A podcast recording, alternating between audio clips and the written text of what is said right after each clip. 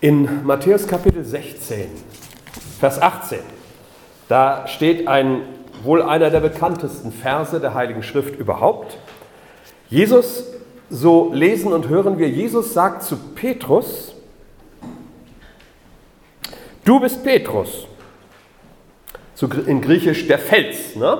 Petros, der Stein, der Felsen.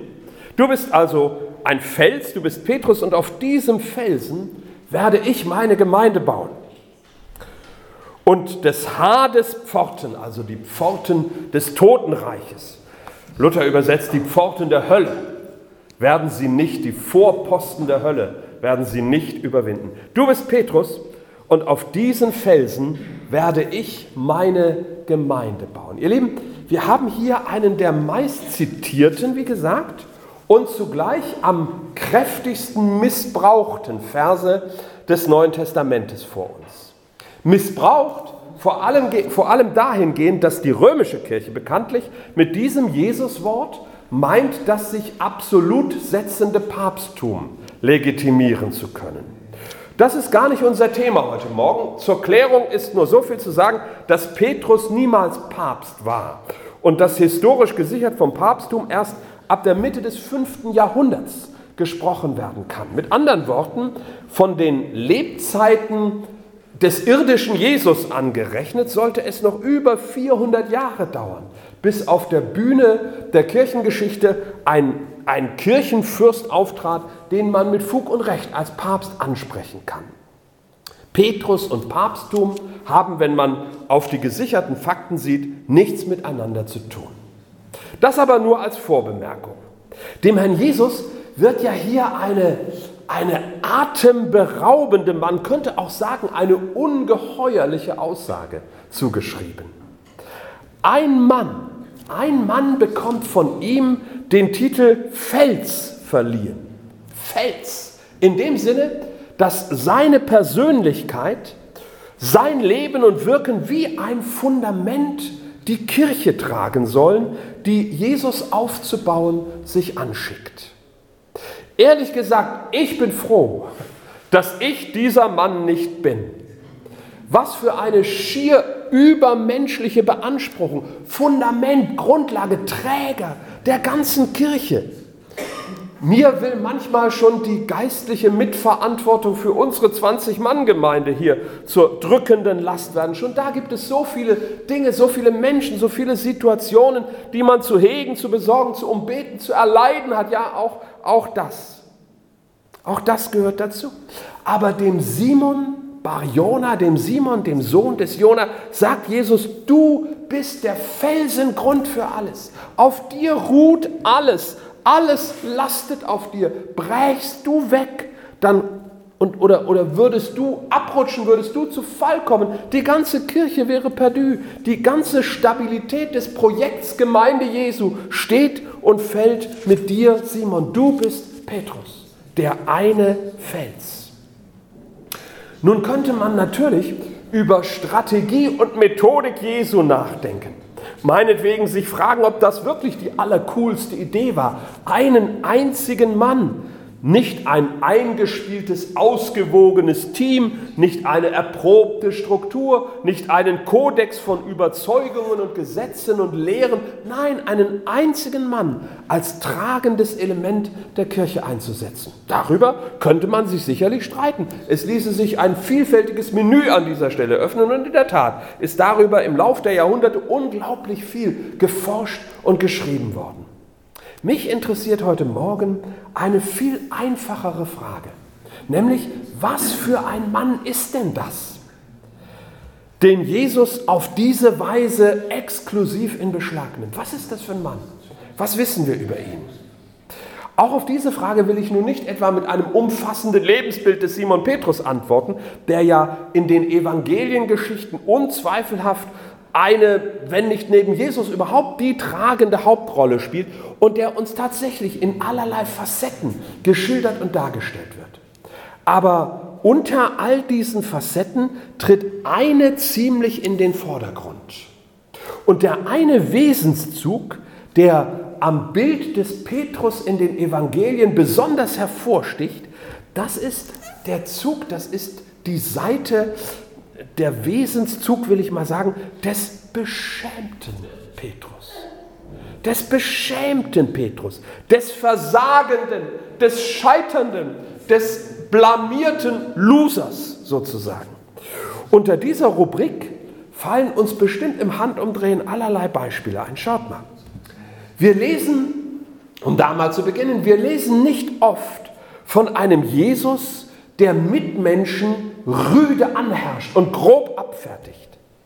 Sind nicht seine Markenzeichen geduldige Liebe, hingebungsvolle Sympathie und unermüdliche Hilfsbereitschaft? Sogar und ja gerade für, für Außenseiter und, und Schattengestalten, vom Zolleintreiber über den Leprakranken bis hin zur Hure. Durchaus. So war Jesus. Doch ein Mitmensch musste sich von ihm in einer schier unerträglichen Schärfe zurechtweisen, ja beschimpfen lassen. Einen Mann, einen einzigen, titulierte er mit der übelsten Schmähung, die nicht nur in der jüdischen Welt seiner Zeit überhaupt vorstellbar war, sondern die uns bis heute den Schweiß auf die Stirn treibt, sei es vor Schreck oder vor Empörung. Ihr Lieben, würde jemand in der Gemeinde einen anderen so anreden, dann müsste man ihn sofort aus der Gemeinschaft ausschließen und strengstens zurechtweisen. Und ich glaube, ihr wisst schon, worauf ich anspiele. Petrus wird von Jesus als Satan adressiert. So geschieht es nach Markus 8, Vers 33, als Petrus meint, Jesus tadeln zu müssen, nachdem Jesus von seinem Leiden, Sterben und Auferstehen gesprochen hat. Also dieser Petrus, schon geraume Zeit auf Tuchfühlung mit Jesus unterwegs, hat vom innersten Kern des Evangeliums nicht die Bohne begriffen. Jesus ist sein Guru, Jesus ist sein Star, in dessen Glanz er sich sonnen will. Aber wer Jesus eigentlich ist und worin seine Mission besteht, das checkt er nicht. Oder er will es nicht wahrhaben, was noch schlimmer wäre. Seine eklatante Ahnungslosigkeit, sein schändlicher Irrtum aber hindern ihn nicht, die Klappe weit aufzureißen und Jesus wegen seiner Evangeliumspredigt rüde und frech zu kritisieren. Und das erbost nun Jesus so sehr, dass er ihm befiehlt, geh mir aus den Augen, du Satan, geh mir aus den Augen, du Satan. Er fuhr ihn an steht wörtlich da. Manche übersetzen gar, er bedrohte ihn, was ja nun für den Herrn auch die angebrachte Art und Weise wäre, mit dem Teufel, diesem Drecksgesocks, umzugehen. Wie auch immer, Petrus hat nichts verstanden, vergreift sich im Ton, wird Jesus gegenüber anmaßend und muss schließlich beschämt hinter Jesus zurücktreten und aus dem Rampenlicht verschwinden.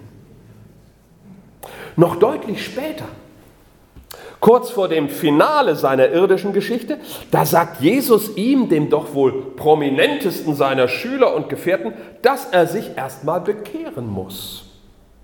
Übrigens auch hier wieder, indem er ihn als empfänglich für die zerstörerischen Machenschaften Satans, als durch Anfechtungen und Versuchungen gefährdet, also doch wohl ungefestigt in seiner Glaubenshaltung und Lebensführung charakterisiert.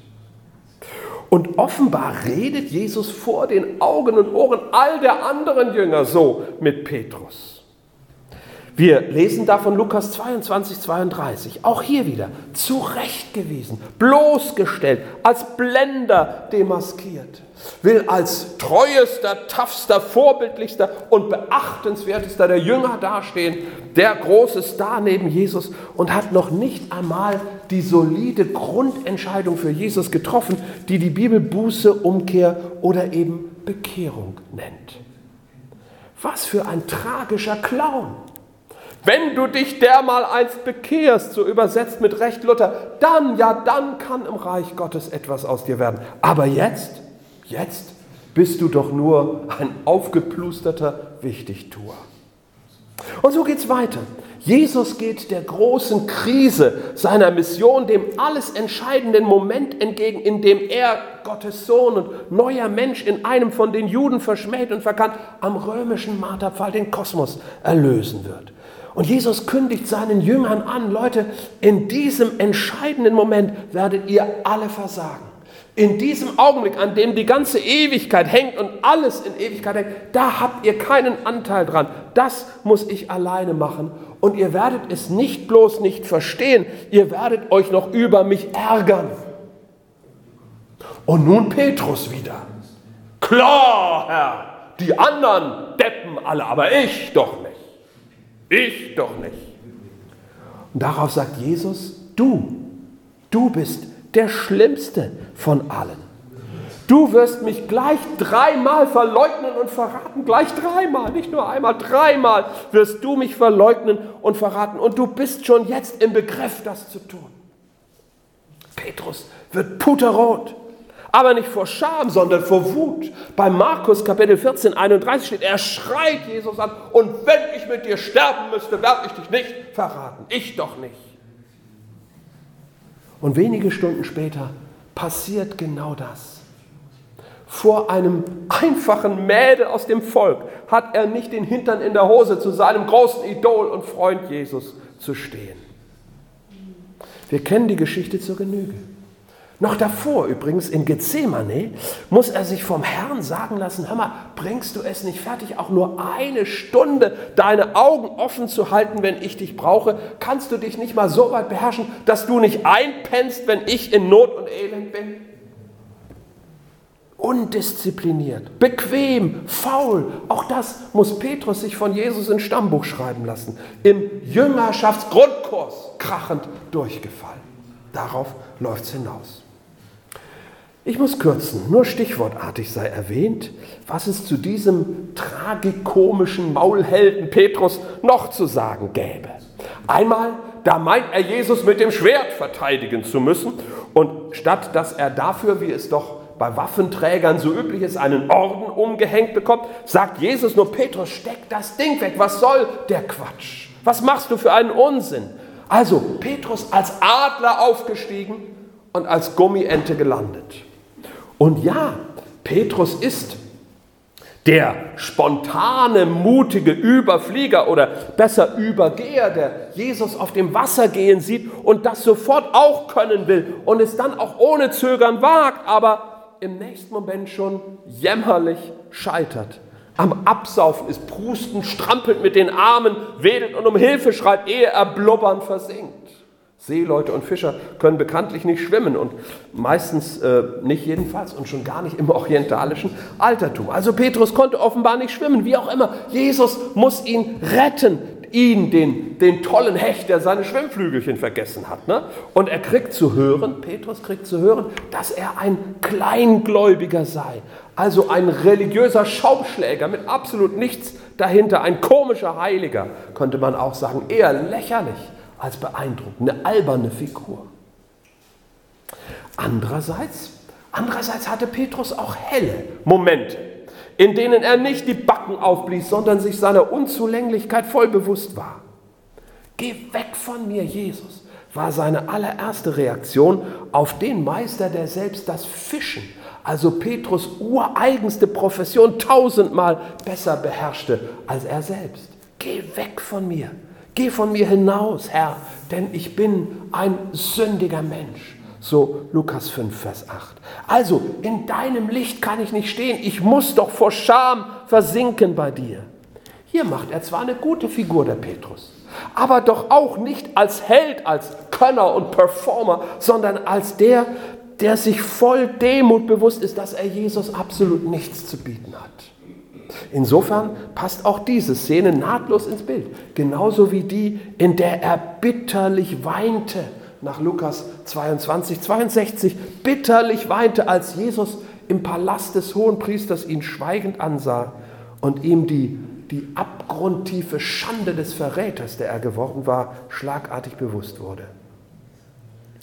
Und noch in dem denkwürdigen Abschiedsgespräch in dem Jesus ihn tatsächlich mit dem Dienst des Hirten beauftragte, steht ein verlegener, ein beschämter Petrus vor uns. Er wurde traurig, formuliert Johannes, dass Jesus ihn dreimal fragte, dreimal fragte, also doch wohl seine Zweifel hatte, ob er ihn wirklich liebe. Johannes 21, 17. Herr, du weißt es doch ist seine beinahe trotzige Antwort, aber ein Ausbund an Zuverlässigkeit und Treue ist er in den Augen des Herrn eben offensichtlich nicht.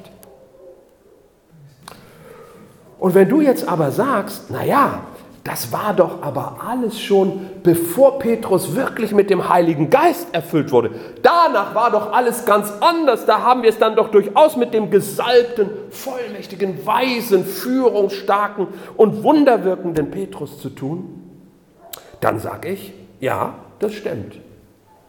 Aber, aber auch dieser apostolische, von Gottes Kraft durchdrungene Petrus hatte eklatante Aussetzer als er dem Römer Cornelius das Evangelium bezeugen soll, da gerät er wieder einmal in vehementen Widerspruch zum Herrn, der ihm nachdrücklich die Selbstverständlichkeit klarmachen muss, dass er alle Menschen lieb hat und nicht bloß die Minderheit der Juden.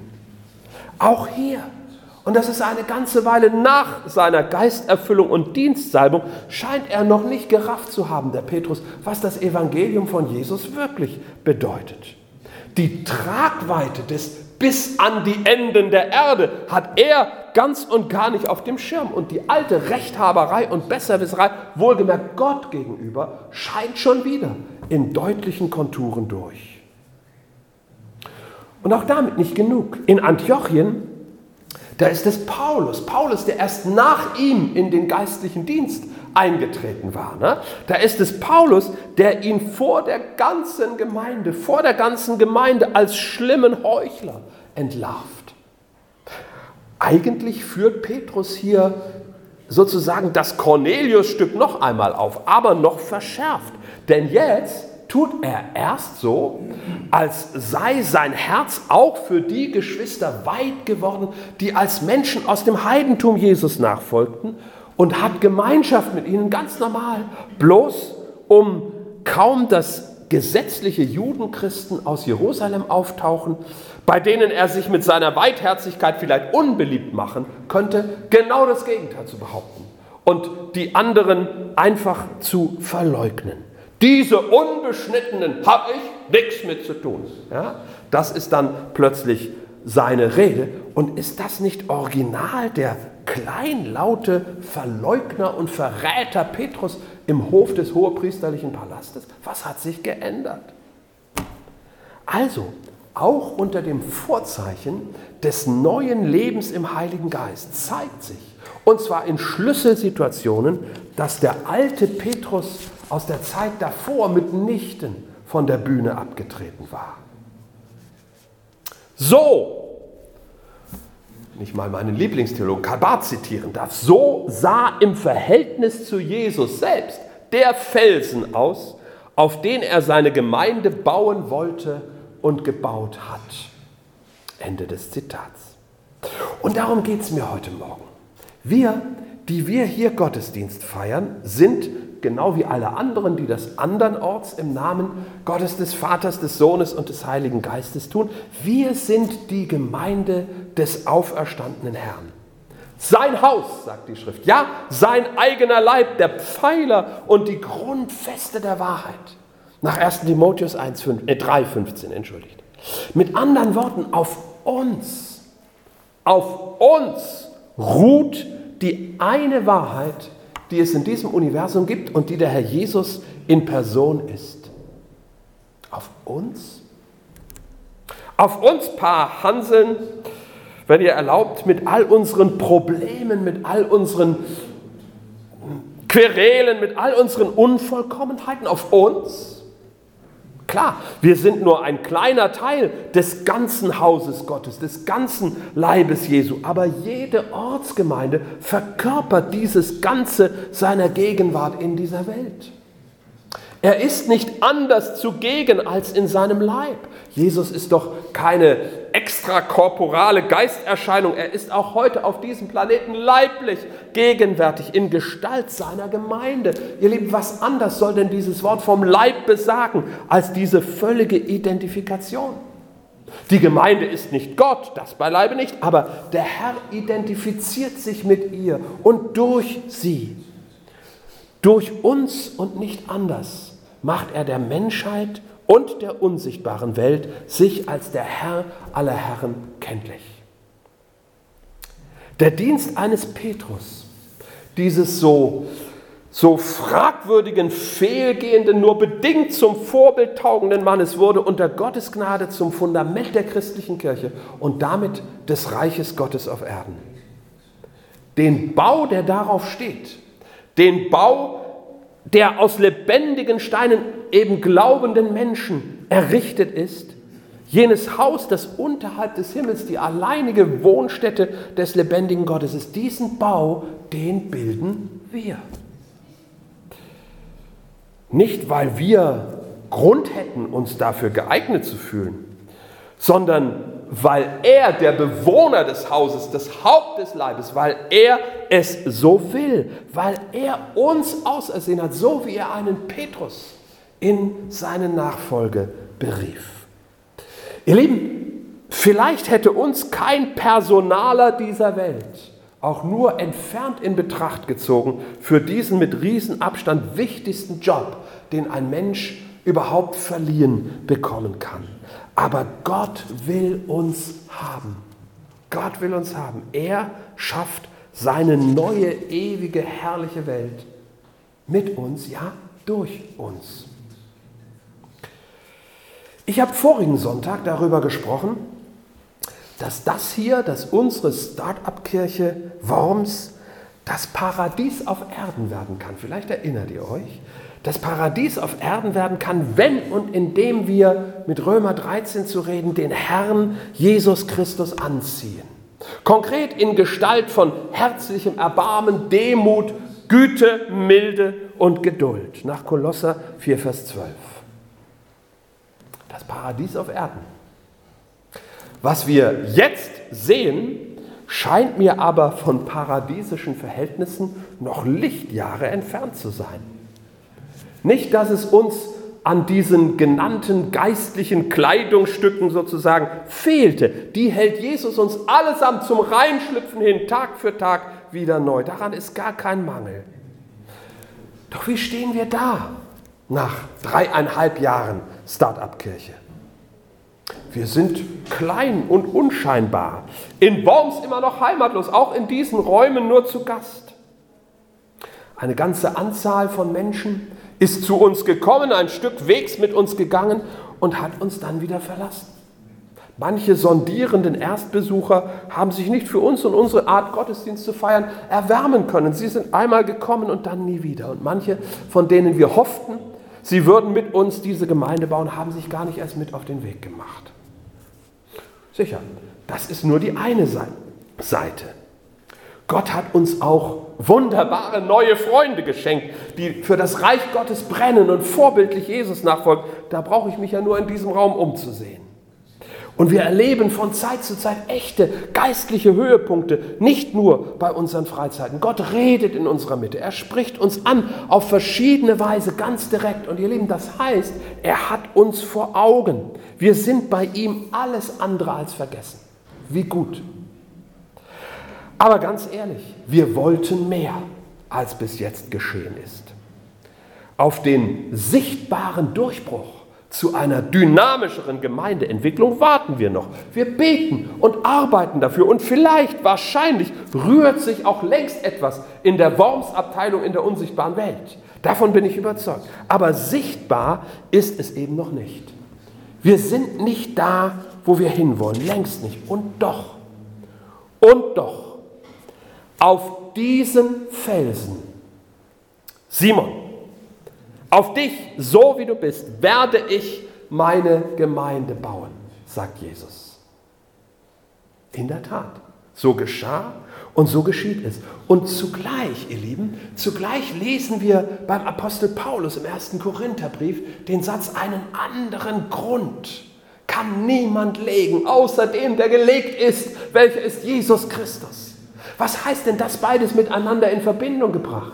Er sagt zu Petrus, du bist der Felsen, auf den ich meine Gemeinde bauen will. Und Paulus sagt dann, es ist kein anderer Grund, nur Jesus allein. Ihr Lieben, das heißt, dass Jesus sich selbst mit diesem, mit diesem so, ja, wie soll ich sagen, mit diesem so schwachen Grund, den der Petrus darstellt, identifiziert. Dass Jesus sagt, ja, du bist der Fels, aber ich selber, ich mache mich eins mit dir. So geschieht es.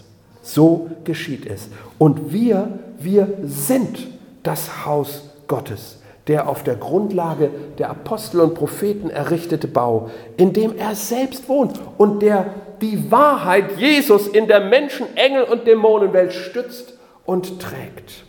Der Pfeiler und die Grundfeste der Wahrheit. Was immer wir an uns sehen, was immer wir an uns vermissen bei den anderen und bei uns selbst, wenn wir ehrlich sind, was immer gelingt oder missglückt oder einfach so geschieht, durchschnittlich, geläufig, alltäglich, so ist es. Wir sind das Haus Gottes. So hat Gott es bestimmt, so ist es ihm recht. Und das ist der einfache Inhalt der Verkündigung dieses Sonntags. Völlig unabhängig von allem, aber auch allem äußeren Anschein ist das hier nicht ein Verein für gute Gefühle und Lieder singen und vielleicht noch Kaffee trinken und irgendwie den frommen Speicher auffüllen. Nein, es ist die Gemeinde Jesu Christi, sein eigener Körper in diesem Kosmos. Und deswegen will ich und ich glaube, deswegen wollen wir umso mehr unser Bestes geben, um die Startup-Kirche Worms voranzubringen. Ihr Lieben, hier sollen Triumphe der Herrlichkeit Gottes gefeiert und bestaunt. Hier sollen Menschen in großer Zahl loswerden von Sünden, Bindungen und Krankheiten. Hier soll der Geist Gottes ungehindert und unüberhörbar reden und Gottes ewige Weisheit im Wort, im Wort der Heiligen Schrift geradezu gleißend, blendend hell aufleuchten. Alles dafür alles dafür. Doch ihr Lieben, welche Höhepunkte oder auch Höhenflüge wir auch immer erleben oder was da auch immer auf uns warten muss, mag hier und heute, hier und heute sind wir der Leib des Herrn. Hier und jetzt kann uns nichts von ihm trennen. Gelten uns und allen, die glauben, sein Bund, seine Verheißungen, sein ewiges Ja. Lasst uns nicht defizitorientiert leben. Lasst uns auch keine schrägen Vergleiche anstellen, so nach dem Motto, warum kommen denn in Mannem oder in Mainz scharenweise Menschen zu glauben, aber nicht hier in Worms oder meinetwegen in, in Jakarta und Nairobi oder irgendwo, aber hier nicht hier bei uns. Lasst uns nicht unzufrieden sein. Lasst uns eine Familie sein, die es in vollen Zügen auskostet und feiert, unkündbares Wohnrecht im Haus Gottes zu haben und an seinem Tisch zu schlemmen. Lasst uns hier, so wie es ist, denn wir sind das Haus des lebendigen Gottes, lasst uns hier eine Atmosphäre von Freude und Glück ausbreiten und nicht so einen klammen Dunst von Halbherzigkeit, Verzagtheit und Trübseligkeit.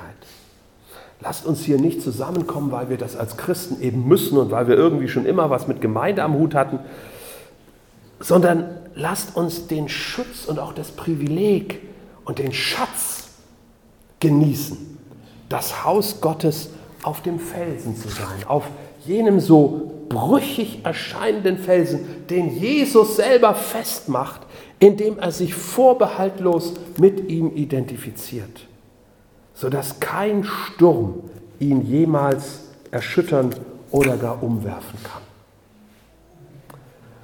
dann, dann wird es früher oder später unweigerlich, unweigerlich doch wahr. Dann wird er sich erfüllen, unweigerlich sich erfüllen, der Traum von der Start-up-Kirche Worms als Paradies auf Erden, weil es der ureigenste Traum des Herrn Jesus ist. Der Traum von dem, der den Schlauberger Angeber und Versager Petrus vor Augen hatte in ihm, in diesem Mann, so wie er war, in ihm den Felsen sah, der einmal seine ganze Kirche ausrichten und tragen sollte. Das ist Jesus sieht diesen Mann Petrus. Ne? Ich habe bewusst ein wenig ausgeholt, um ihn zu beschreiben heute Morgen. Diesen so kläglichen Versager. Was habe ich vorhin gesagt? Diesen aufgeblasenen Clown, der es besser meint zu wissen als Jesus und doch gleichzeitig von nichts eine Ahnung hat. Und dem Jesus nach Jahren sagen muss, du bekehr dich erst einmal. Diesen Mann, den sieht er, den hat er vor Augen, den kennt er durch und durch. Und zu dem sagt er, du, du bist der Felsen. In ihm sieht er die ganze Zukunft seiner Kirche.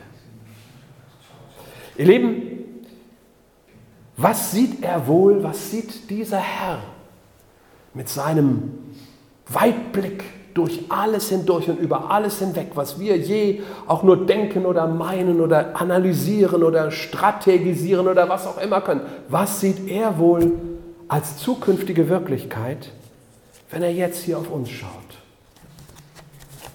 Auf uns Handvoll Leute, die wir uns auch irgendwie so, so schwach fühlen und so, ja, vielleicht auch ein Stück schon enttäuscht oder frustriert sind oder zu werden drohen, was weiß ich, was mag er sehen?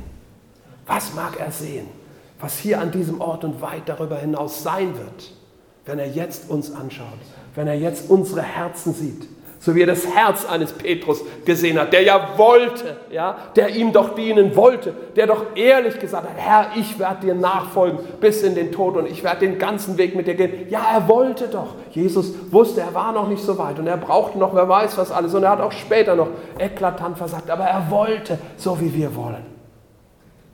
Was mag der Herr sehen? Gerade jetzt.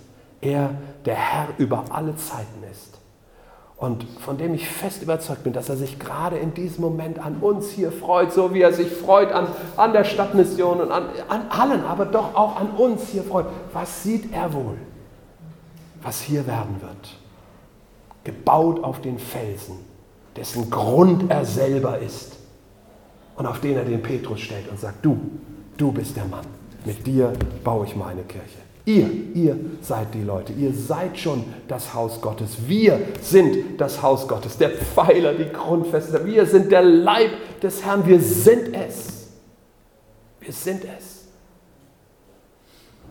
Was wird da in ihm groß? Was blüht da in ihm auf, wenn er gerade jetzt auf uns schaut? Ich glaube, es ist etwas Großartiges, es ist etwas Schönes, es ist etwas, was seinen Namen verherrlichen wird, in vielleicht noch nie, jedenfalls an diesem Ort noch nie dagewesener Weise.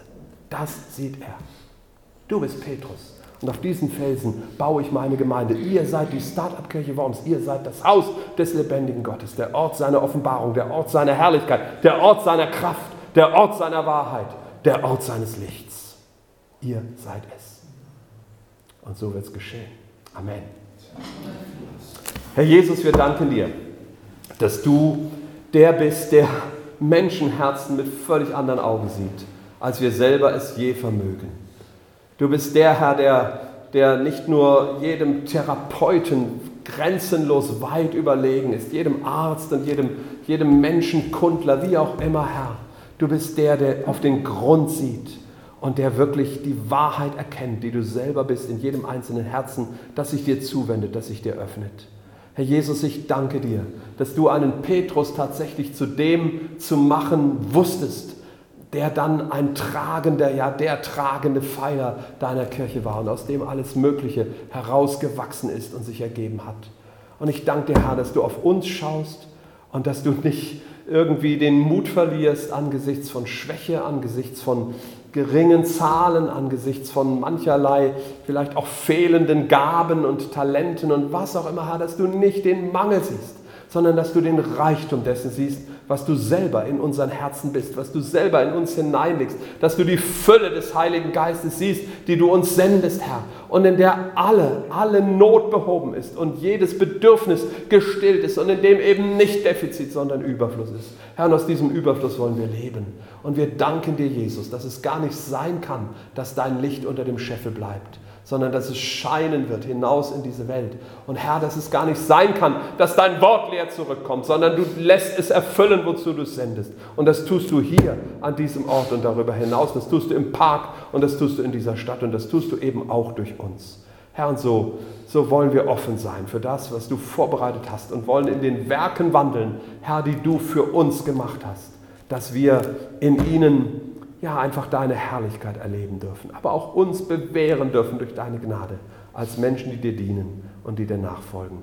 Und wir wollen das tun in der Einheit deines Heiligen Geistes und in Wertschätzung zueinander, in Demut, in Güte, in Milde, in herzlichem Erbarmen und Geduld. Und danken dir, Jesus, dass du in alledem der Anfänger, aber eben auch der Vollender bist. Und Herr, ich freue mich auf das, was du tust, heute hier und das, was du tun wirst sichtbar durch uns mitten unter uns und von diesem Ort aus. Amen.